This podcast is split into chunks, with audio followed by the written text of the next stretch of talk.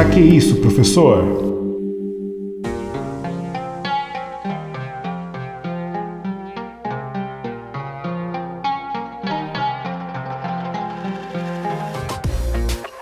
Olá, eu sou o professor William Souza e esse é mais um episódio do podcast Pra Que Isso, Professor? O seu podcast de história. Uma doença que matou cerca de um terço da população europeia. A morte atingiu praticamente todo o continente, trazendo assim o medo de como seria o mundo dali por diante. Para que possamos entender como surgiu a doença e como ela ganhou espaço na Europa, vamos chamar o Recapitula.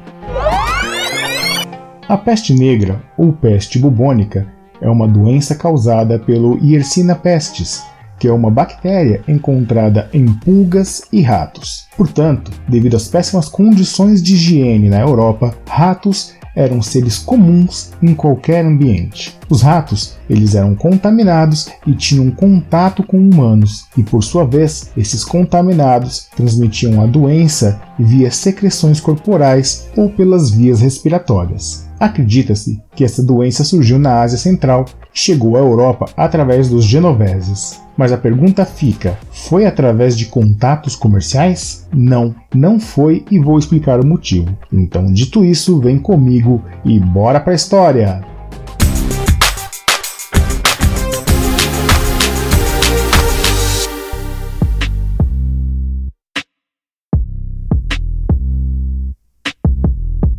Os genoveses entraram em combate com as tropas tártaras na cidade de Cafa. Nesse conflito, as tropas tártaras estavam com pessoas infectadas e aí usaram os cadáveres de contaminados como armas, ou seja, eles jogavam os corpos em cima dos genoveses. Os genoveses fugiram, mas levaram a doença para vários lugares da Europa. Como os genoveses, em suas origens, eram comerciantes, eles viviam navegando pelos portos e isso fez com que a doença avançasse muito rápido por todo o continente. Ninguém imaginava quais eram os motivos que levavam à contaminação. Como a doença era altamente contagiosa, a peste matava o infectado em questão de dias. O caos foi grande e a doença ganhou campos e cidades, e em alguns lugares os doentes começaram a ser perseguidos e deixados para morrer, isso quando não eram executados. Os médicos perceberam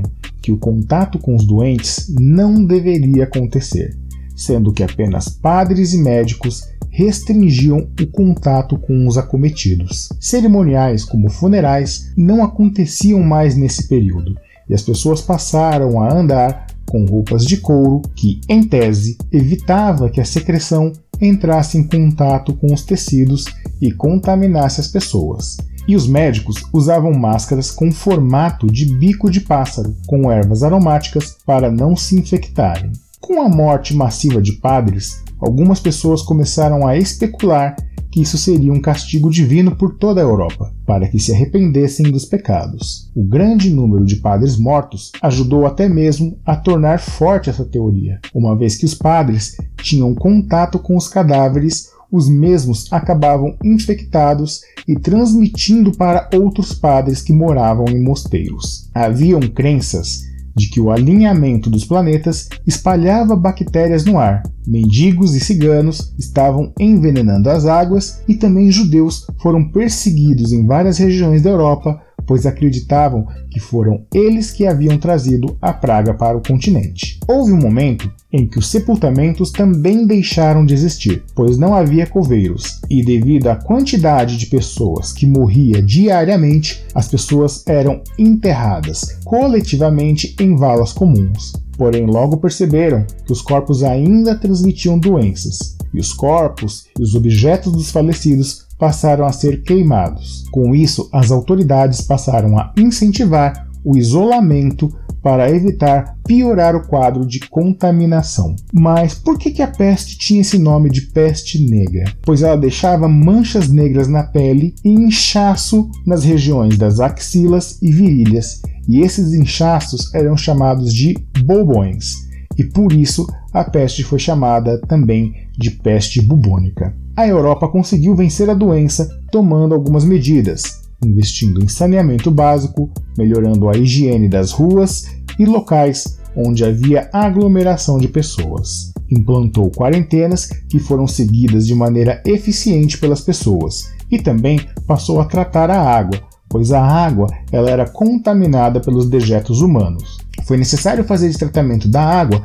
para que o consumo melhorasse e também houvesse melhoria dos hábitos de saúde da população. Assim, os números da contaminação foram baixando e a letalidade da doença também, mas isso ainda levou 200 anos para que a doença fosse erradicada.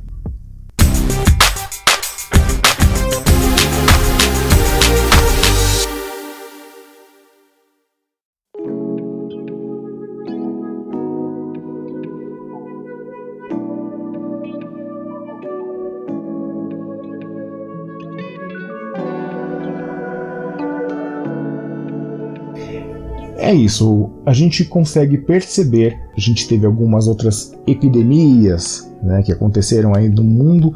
A questão da peste negra, ela foi uma das mais letais. Ela acabou então dando aí cerca de um terço da população europeia no período em que ela esteve ativa. É interessante notar né, que as pessoas, elas, num primeiro momento, logicamente, ficaram desesperadas, elas ficaram pensando o que, que poderia acontecer e começaram até a culpar alguns grupos né, de pessoas, como os, os ciganos, os judeus, é, e começaram a caçar essas pessoas até entenderem que essa doença ela surgiu devido a uma baixa é, adesão da higiene e também a Europa de ser um lugar onde haviam muitos ratos e os ratos eles se proliferavam junto com a doença. Também essa questão de achar que era um castigo divino devido a isso. Os padres eles tinham contato com os doentes, eles iam fazer extrema-unção. O padre geralmente morava no mosteiro, no mosteiro moravam mais padres, todos de idade, e a transmissão da doença ela ocorria dessa forma. Então muitos padres morreram nesse período e foi necessário então os médicos eles adotarem medidas mais restritivas, usarem a máscara em formato de bico de passarinho com ervas para tentar evitar essa contaminação. A Europa começou a se preparar para enfrentar esse tipo de doença.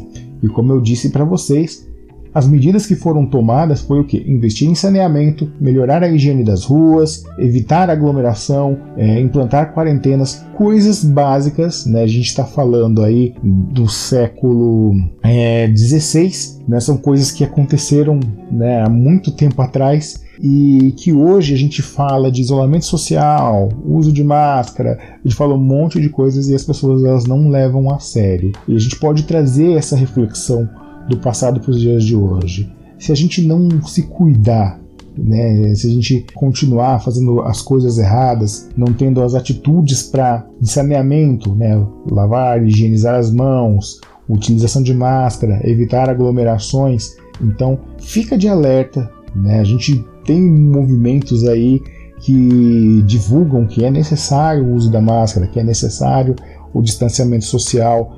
E quando a gente passa a estudar história, por exemplo, com a questão da peste negra, ou então quando a gente fala da gripe espanhola, tudo isso foi vencido através de medidas que foram implantadas, medidas sanitárias e também do isolamento. O isolamento ele é necessário, mas tem correntes que são contrárias a isso, enquanto não chega uma cura definitiva ou uma vacina que cure as pessoas. Mas fica a reflexão aí para vocês.